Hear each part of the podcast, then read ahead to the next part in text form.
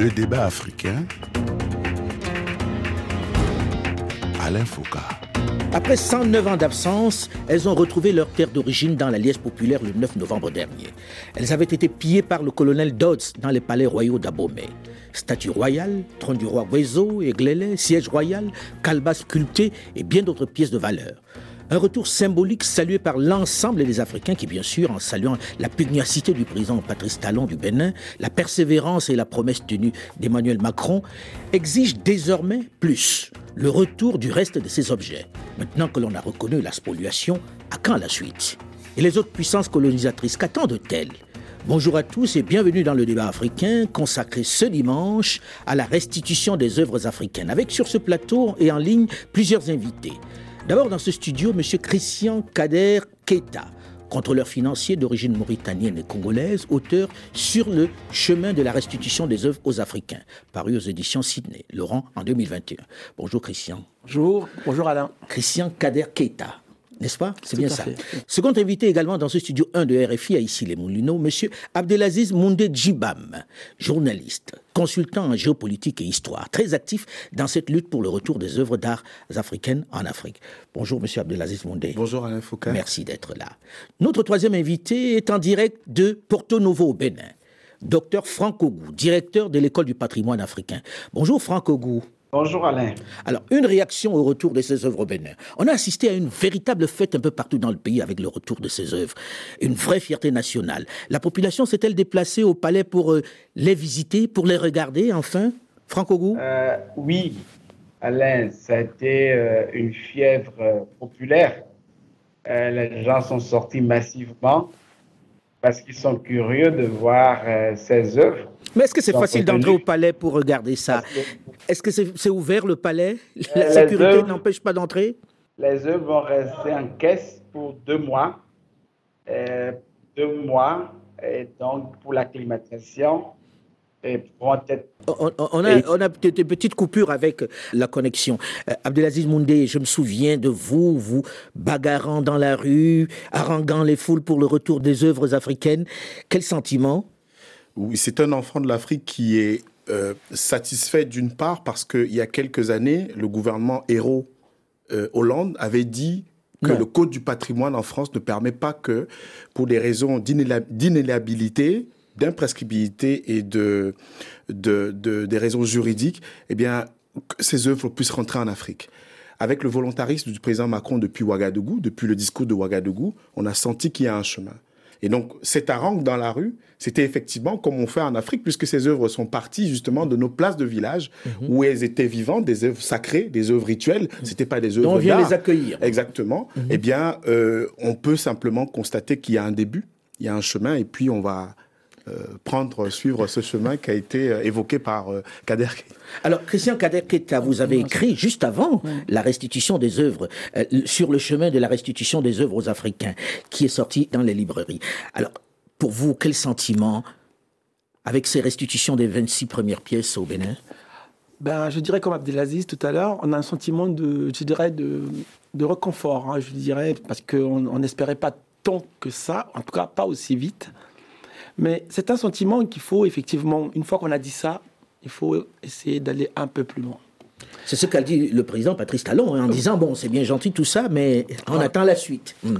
Oui, parce que, disons, euh, tout à l'heure, euh, dans mon livre, effectivement, j'ai parlé des, des fameux trois I que la France avait posés devant les musées. Ces trois, trois garde-corps qui c'est l'insaisissabilité, l'imprescriptibilité et, l'inaliénabilité. Il faut déjà dire le mot hein, inaliénabilité. Incessible. Tout à fait. je, vous dirais, effectivement, c'est très intéressant parce que nous, dans, dans mon livre, effectivement, moi, je pose à ces trois I, je pose les trois C. Les trois C qui veulent dire C comme compassion, c'est-à-dire, je demande effectivement, on fait un travail aujourd'hui pour emmener les Français, les Européens, ceux qui possèdent nos œuvres, qui comprennent pourquoi nous, on a besoin d'avoir nos œuvres chez nous. Donc la compassion, en se disant, si demain matin, on te prend la Joconde et que la Joconde est ailleurs, comment tu te sentirais? Si demain matin, on te prend la Tour Eiffel et qu'elle se trouve ailleurs, est-ce que tu n'aurais pas besoin? Et ça ne serait pas un manque pour toi. Ça, c'est quelque chose de très important. Donc la compassion, la coexistence, c'est-à-dire accepter qu'il existe plusieurs cultures à côté de la culture occidentale. Et pour ça, il faut aussi donner aux autres cultures la possibilité de pouvoir s'éclore, de pouvoir s'exprimer. À s'exprimer. Hmm. Et puis, la, la coopération. Parce que justement, nous sommes là au rendez-vous de l'histoire. Ce sont des œuvres qui ont traversé l'océan. Ils, repartent aujourd'hui. Leur histoire a été, je dirais, augmentée, si je puis me dire. C'est devenu des œuvres augmentées dans, le langage numérique dont on parle aujourd'hui. Et nous ne pouvons pas faire abstraction de ça. Hmm. Donc, mais en même temps, euh, certains vous disent, euh, quand on euh, a fait la guerre et qu'on a emporté quelque chose, c'est des trésors de guerre, on ne les rend pas, Monsieur Ogou.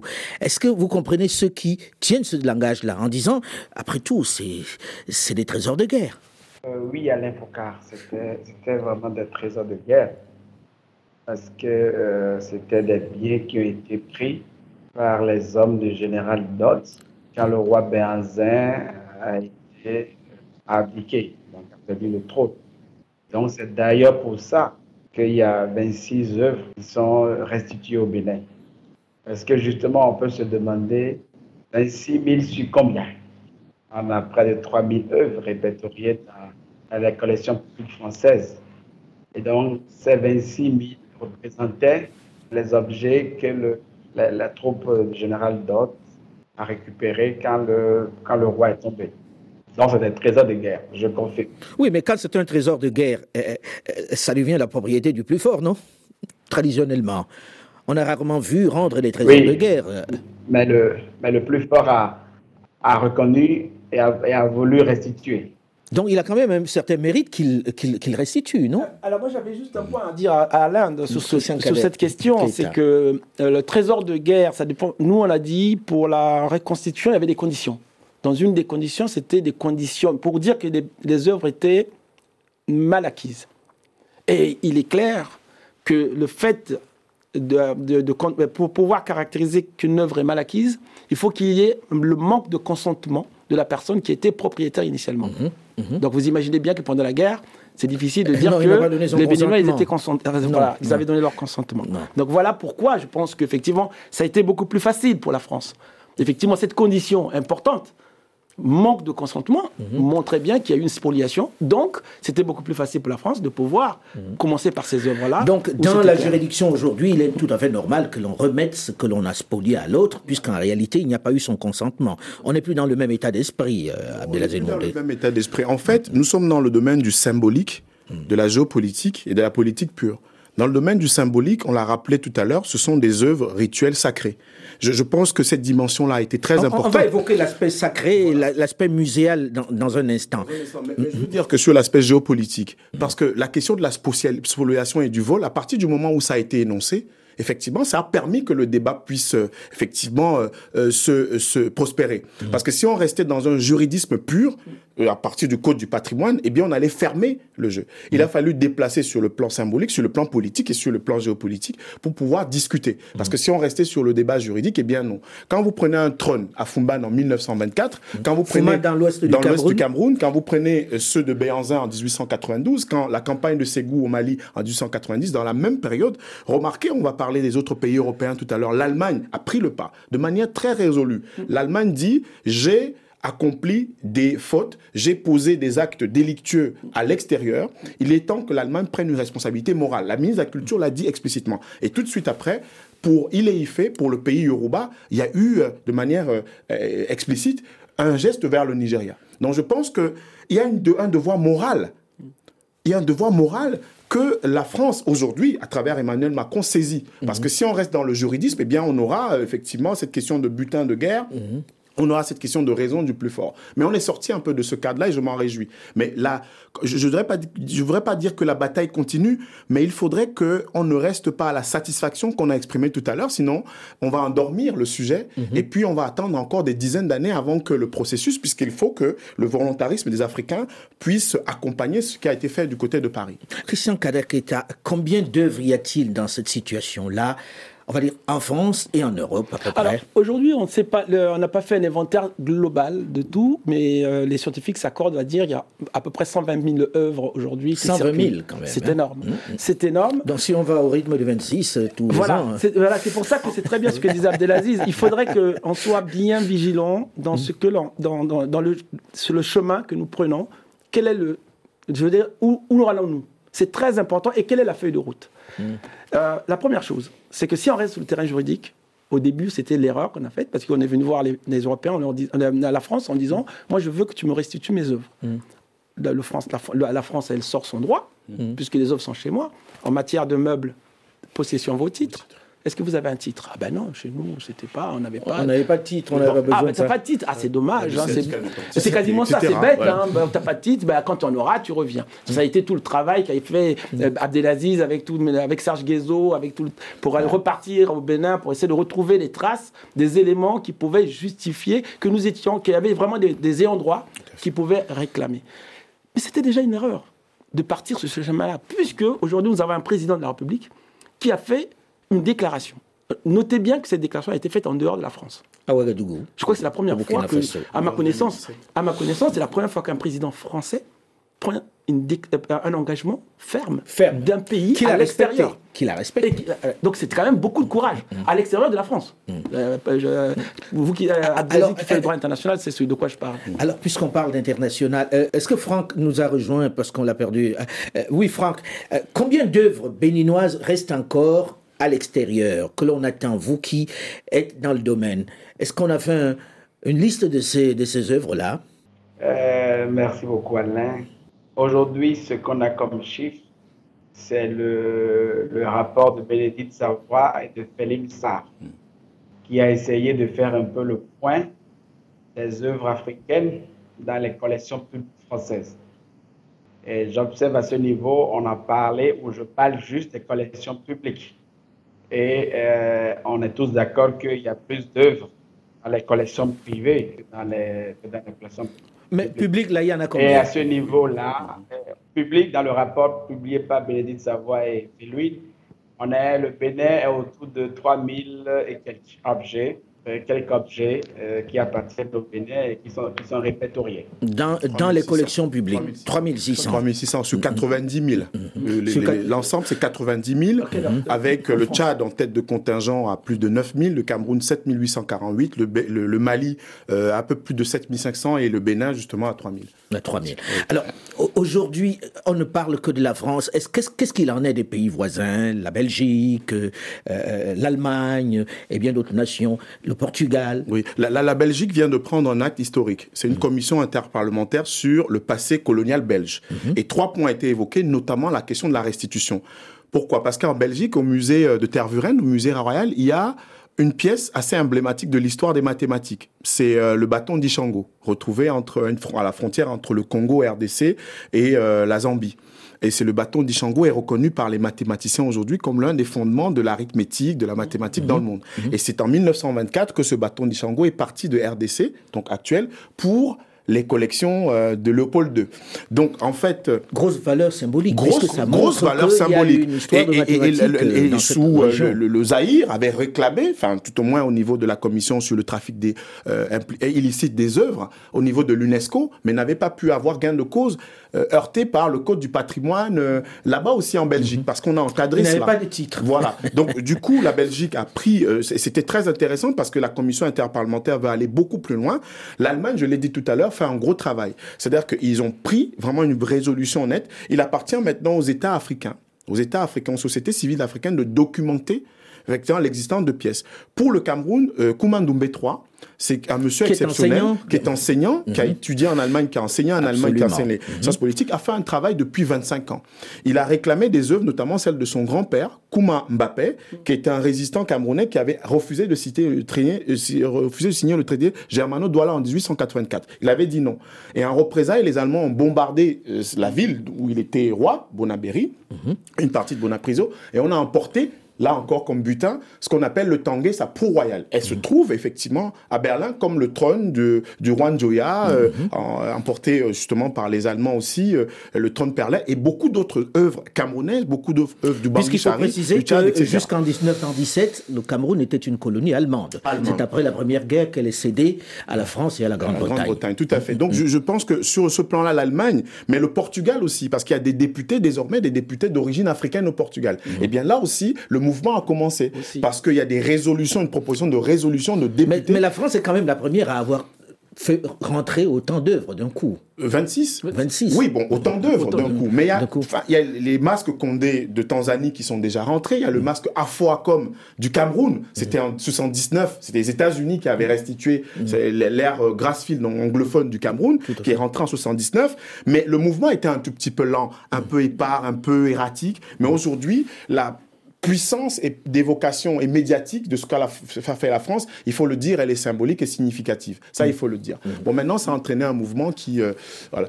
Juste pour ajouter là-dessus, Abdelaziz, effectivement, le nombre, le- finalement, le nombre, pour nous, euh, j'insiste beaucoup là-dessus, va avoir un, un- un impact relatif. Faisons attention au nombre. Moi, j'ai toujours dit, la- l'Africain n'est pas focalisé sur l'objet, mais sur l'homme, sur la valeur sacrée de ce qu'il a derrière. On va parler du mettons. sacré. Je souhaite qu'on parle du sacré dans la seconde Alors, partie, donc, mais allez-y. Donc, pour dire que le fait d'avoir rendu plus d'œuvres ne veut pas dire grand-chose pour moi. Ce qui compte, c'est la valeur symbolique des œuvres que vous rendez. Parce que vous savez que dans les 90 000 œuvres dont on parle, tout n'est pas intéressant, entre guillemets. On a des cuillères, on a des fourchettes, on a des parchemins. Ça, il faut le savoir. Il n'y a pas que le dieu goût, il n'y a pas que... Par contre, n'oublions pas là, les 26 œuvres ont été décidées. Qu'est-ce qui a décidé des 26 œuvres? C'est le- la personne qui détenait les œuvres. Ce n'est pas un choix Ah, ce n'est pas un choix du Bénin? Bah non. C'est la personne qui détenait les œuvres qui a décidé. N'oubliez C'est le tri c'est- fait par la partie française. Ben oui, première chose. Ça, c'est quelque chose qu'on ne peut pas oublier. Il faut- On est des intellectuels, on ne va pas cacher cette vérité.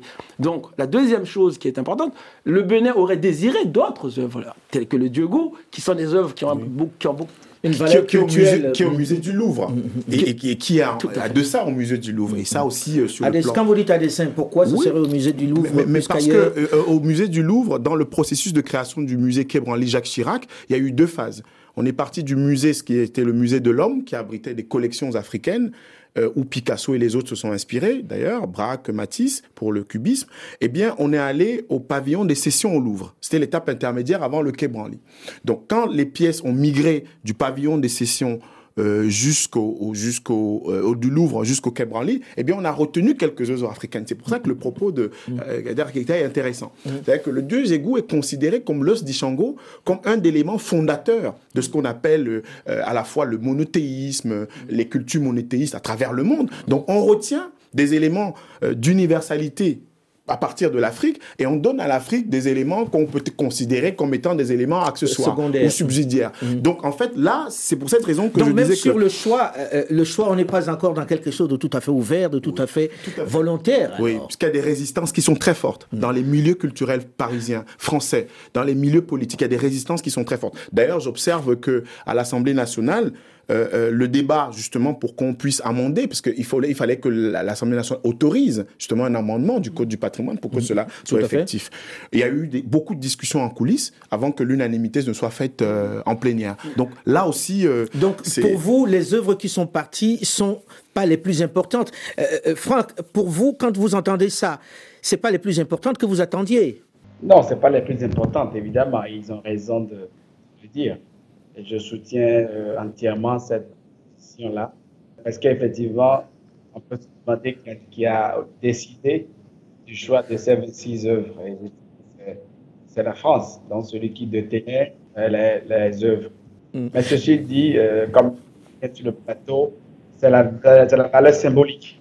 Euh, Aujourd'hui, on est passé de on ne peut pas rendre Ah, on va vous on rendre peut certains- rendre, c'est possible. Ouais.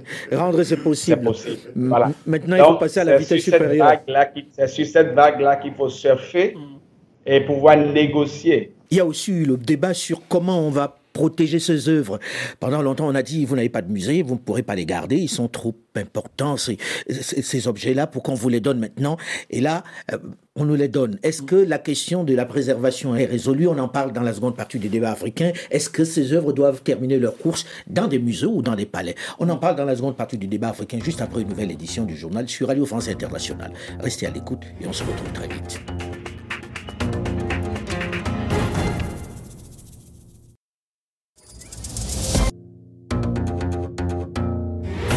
Le débat africain. On les attendait depuis tellement longtemps. Elles étaient une blessure ouverte pour le continent noir, avec une jeunesse qui ne supportait plus de les regarder derrière une vitrine, qui vivait leur présence dans les musées européens comme du mépris, une insulte, un viol permanent. Avec le retour des premières œuvres pillées à l'Afrique au Bénin, le président Macron redonne de l'espoir. Il ouvre une nouvelle ère. Alors à quand la suite? Et les autres nations européennes, quand comptent-elles remettre ces œuvres à leurs propriétaires L'argument sur la capacité d'accueil de ces objets par les Africains est-il vraiment recevable? Bonjour et bienvenue à tous ceux qui nous rejoignent seulement maintenant dans la seconde partie du débat africain consacré ce dimanche au retour des trésors africains pillés pendant la colonisation, avec sur ce plateau plusieurs invités. D'abord dans ce studio, M. Christian Kader Keta, contrôleur financier d'origine mauritanienne et congolaise, auteur sur le chemin de la restitution des œuvres aux Africains, paru aux éditions Sydney, Laurent, en 2021. Second invité également dans ce studio 1 de RFI à ici les Moulineaux, M. Abdelaziz Moundé Djibam, journaliste, consultant en géopolitique et histoire, très actif dans cette lutte pour le retour des œuvres d'art africaines en Afrique. Notre troisième invité est en direct de Porto Novo au Bénin. Docteur Franck Ogou, directeur de l'école du patrimoine africain. Alors, dans la première partie de ce magazine, on a parlé du fait qu'il y avait un début de retour de ces œuvres-là, mais que ces œuvres n'étaient pas choisies par les Africains. On a écouté beaucoup l'argument selon lequel les Africains n'étaient plus aptes à garder ces œuvres qui sont si importantes, qu'il fallait absolument construire des musées. Est-ce que cette question est résolue aujourd'hui, Abdelaziz Je sais que ça vous fait sourire à chaque fois lorsqu'on parle de ça. Alors, parce que le musée est une création française. C'est très occidental un musée. On va découvrir des œuvres, on est saisi d'émotions devant une œuvre, devant sa beauté. Mais quand vous allez chez le roi Inkata des Zoulous, quand vous allez à Bafoussam, voir un festival, quand vous avez euh, à la frontière entre le Cameroun et le Tchad, le festival Tokna Masana, entre les Massas du Cameroun et du Tchad, regardez les processions, regardez les rituels. Elles se font avec quoi? Des masques, avec des objets, avec des objets ouvragés ou pas, etc. Ça veut dire que ces objets, à présent, en Afrique, ont une vie. Il y en a qui sont, ont été emportés. Il y a la représentation assise de l'autorité. Regardez les trônes des rois que vous allez à Sokoto, à Yola, au Nigeria, vous allez voir le roi. Il y a un trône ouvragé. Mhm. Mais pourquoi il faut que les œuvres, qui est là depuis des, qui est là depuis des, œuvres qui ont été conçues, mhm. conçues avec des fonctions bien définies, vont se retrouver dans des musées et on va imposer cette façon de regarder, d'approcher l'œuvre aux Africains? Non, c'est simplement non. Mhm. Les Africains doivent décider par eux-mêmes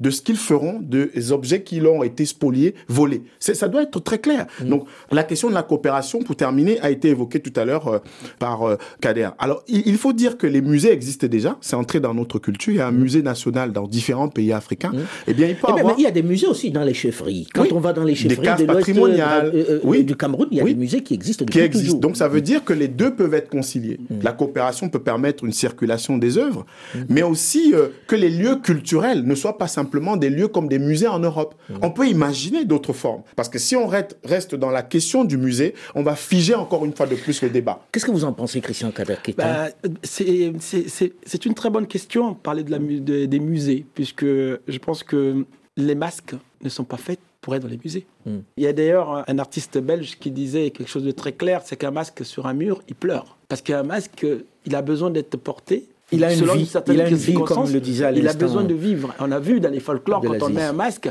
et la personne qui met le masque, on ne le connaît pas. Il se cache. Les enfants ne doivent pas savoir qui il est. Mmh.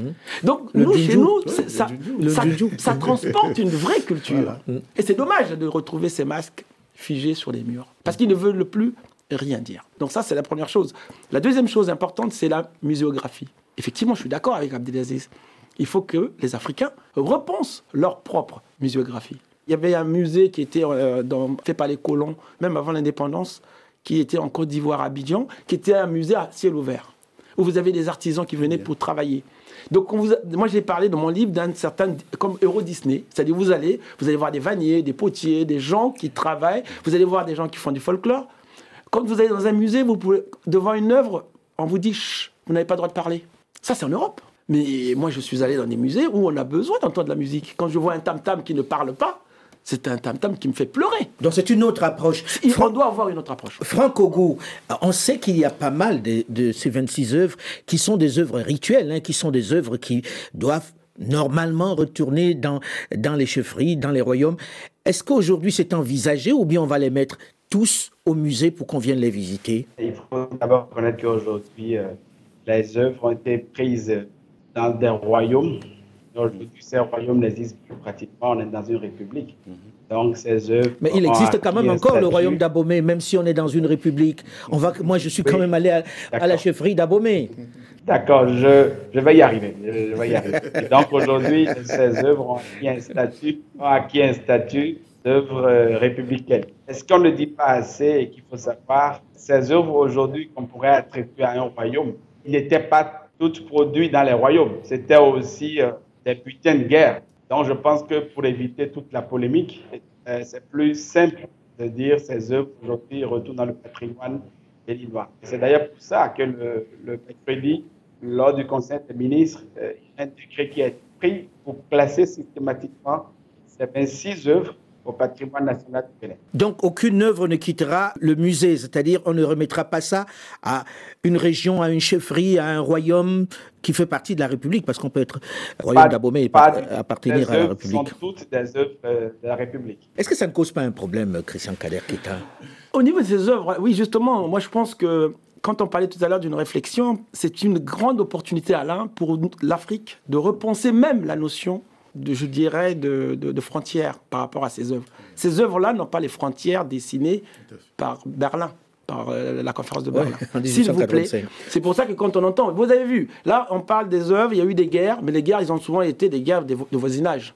Donc moi, je propose dans mon livre que les Africains puissent réfléchir plutôt à la construction de musées interrégionaux, des musées d'Afrique centrale, les musées Congo, avec un grand K, qui prendrait le Zaïre, les Congolais du Zaïre, les Congolais de, de l'Angola, voilà. Mhm. Les musées Dogon, un musée Soniké, un musée Peul. C'est très important de comprendre que ne restez pas dans les, ce qui a été découpé, parce que nous parlons de culture, nous parlons de peuple, et ça, ça n'a pas les frontières qui étaient frontières qui sont celles d'aujourd'hui.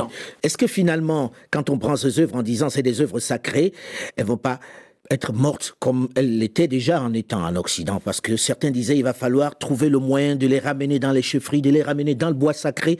Est-ce qu'elles ne sont pas mortes de fait et que bon, c'est plus la symbolique en les faisant revenir? Oui, il y a une dimension symbolique, il y a une dimension patrimoniale qu'on a évoquée tout à l'heure, une dimension politique, puisque là on est en plein, puisque quand on prend un décret pour les classer, là c'est le politique qui dit attention, euh, voilà, il y a une certaine de, de, de, mise au niveau de la nation de ce qui était parcellaire, de ce qui était euh, mmh réfugiés ou provincialisés. Alors, je, pense qu'il y a deux choses. La, première, c'est comment ces œuvres peuvent servir à une conscience historique africaine aujourd'hui.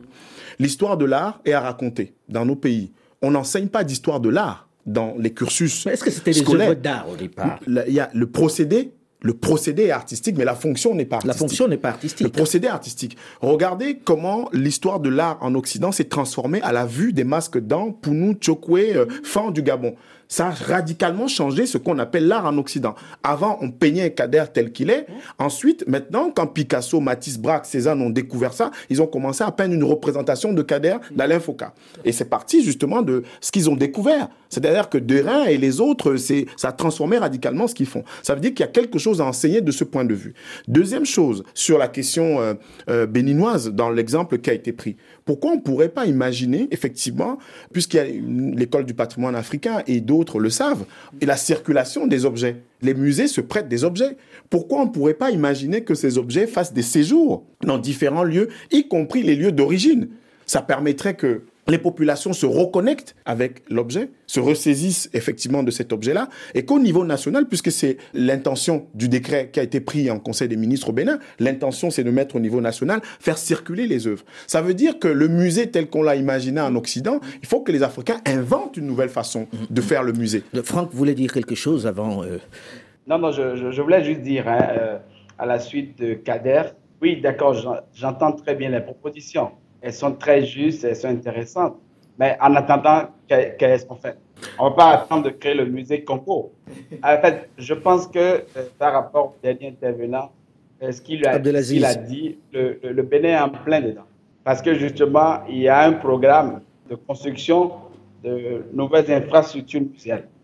Et ces objets, les 26 qui ont été restitués, sont destinés à aller au musée de Ouida pour 2-3 ans parce qu'entre-temps, il y a un musée à Bomé, qui est en construction, le, nouveau, le musée de l'épopée des reines des Amazones et des, rois du Dahomey, qui est le lieu définitif pour séjourner les œuvres. Donc, en attendant d'arriver à ça, il y a une première phase qui va se dérouler par de la présidence pour acclimater les œuvres. Après cela, il y aura le musée Vida qui va durer deux, trois années.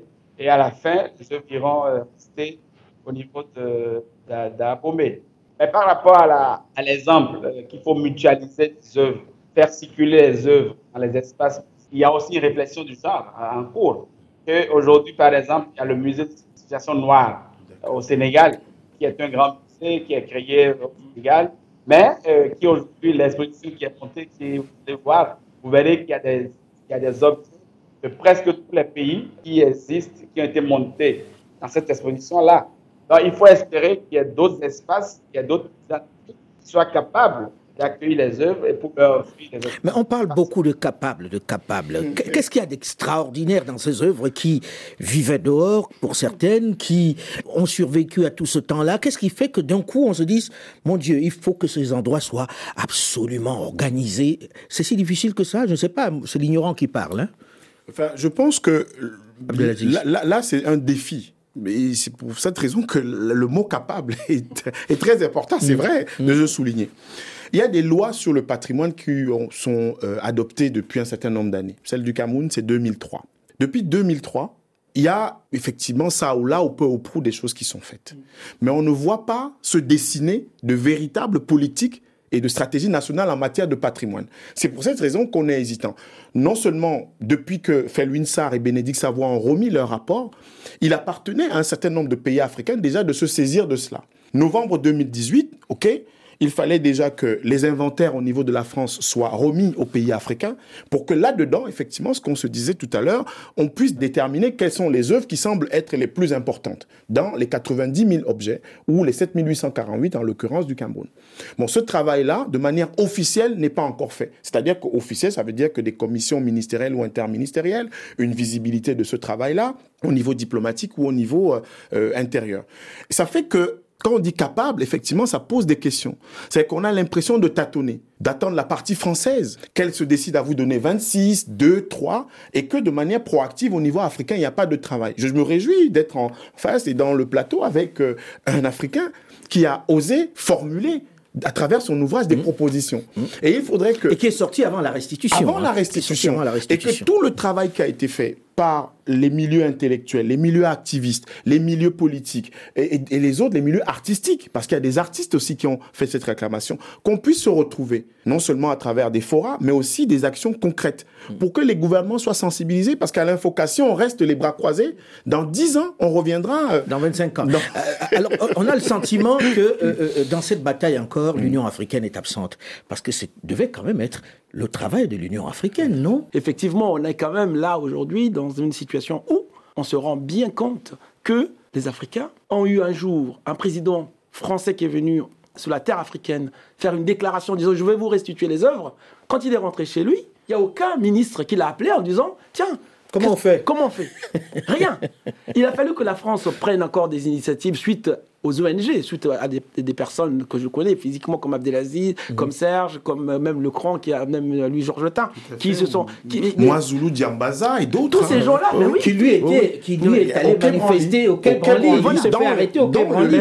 Il a été même devant un tribunal. Tout à fait, devant un tribunal, avec une mobilisation qui a permis qu'on politise justement le mhm. problème et que finalement. Mais c'est très important de voir jusqu'où on est obligé d'arriver. Et donc là, on voit que, euh, pour répondre à Alain, bah, L'Union africaine, non, totalement Jamais. Et l'UNESCO, moi, j'ai commencé à travailler. à la limite, on peut comprendre encore euh, l'UNESCO, mais l'Union africaine, on n'a pas entendu une seule phrase de l'Union africaine, on n'a pas entendu un combat. Comment l'expliquer? Le, le, président Tshisekedi, on a mm. eu un espoir en début d'année. Mm. Quand il est devenu président, euh, un exercice de l'Union africaine, mm. il a placé son mandat, c'était la première fois qu'on l'entendait depuis 63, sous le signe de l'art, de la culture et du patrimoine. Il avait dit l'Union africaine doit être dans les villes, dans les campagnes, dans les marchés. Il faut que notre patrimoine commun puisse inspirer les Africains. Nous sommes pratiquement à la fin de ce mandat-là. On n'a pas vu de véritable signe. Il n'y a pas eu de sommet consacrés ou de points dans les sommets consacrés à cette question. On en est venu à se poser la question. Est-ce que c'est parce que l'Union africaine, c'est des têtes de pont à la fois de puissances étrangères Est-ce que c'est parce que l'essentiel du financement vient de l'étranger, même si Paul Kagame a réussi quand même à réduire cela avec les propositions d'Obasanjo et, et Siamara, du Côte d'Ivoire, effectivement, qu'on réduise un tout petit peu le budget de fonctionnement. Est-ce que c'est lié à notre extrême dépendance qu'on n'arrive pas Ou au est-ce niveau... que c'est euh, lié au fait que peut-être qu'on ne mesure pas réellement l'importance de ces œuvres-là? Est-ce que, c'est- est-ce que pour beaucoup, ça, ne reste pas quelque chose d'abstrait, une histoire d'intellectuel? Il y a de ça, il y a de ça, Alain. Moi, j'ai toujours dit, euh, pas de culture, pas d'avenir pour l'Afrique. Et nos dirigeants aujourd'hui ne disent peut-être pas la même, la même chose que nous. Mais ils ont d'autres priorités aussi. Je veux Et, dire, et- euh, et oui, mais ça fait quand même 70 ans d'indépendance. Ça fait longtemps qu'on a des 60 priorités ans. qui sont des priorités économiques. On oublie que l'homme ne vit pas que du pain et que l'homme a également besoin de son esprit, de sa culture, de, et de, de- de son intellect. Et, et ça, aujourd'hui, l'homme africain, à qui on a enlevé ce qui était le plus important, qui faisait la liaison entre lui et ses ancêtres. Et ça, c'est important.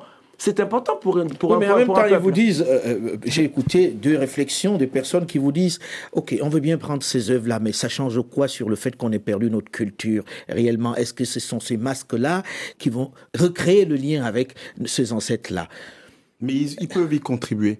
Ils peuvent y contribuer significativement. Moi, j'ai vu euh, euh, que depuis, euh, il y, a- il y a eu le, le Festival mondial des arts nègres. Ça a produit quelque chose de formidable. hein. C'est-à-dire que le Festival mondial des arts nègres était non seulement en Afrique noire, mais en Algérie et dans d'autres pôles du continent. C'est-à-dire que ça s'est arrêté de ce point de vue.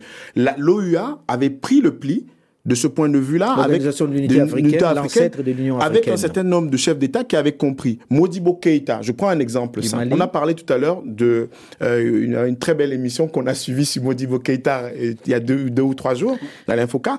Modibo Keïta, qu'est-ce qu'il avait fait? Sur le drapeau de son pays nouvellement créé, Fédération du Mali, qui s'est sabordée et qui est devenue simplement le Mali. Il a mis au milieu un masque Dogon. Un masque Dogon qui était le masque Kanaga, qui était représentait l'être créateur, l'être suprême. Lui musulman. C'est-à-dire qu'on aurait imaginé que quelqu'un qui est musulman, qu'est-ce que j'ai à faire avec euh, une histoire de Dogon? Mais il a fait parce que effectivement, il avait saisi et compris. Et je remarque que les chefs d'État de cette période de notre histoire avaient beaucoup plus de conscience de cette question euh, culturelle, Culturelle et que- historique que ceux que d'aujourd'hui. ceux d'aujourd'hui. Je, je, je m'arrête là. Franck Ogou, Franck Ogou, aujourd'hui, avez-vous le sentiment que les Béninois ont conscience qu'il vient de se passer quelque chose d'extraordinaire? Est-ce que pour eux, c'est quelque chose d'important qui vient d'arriver?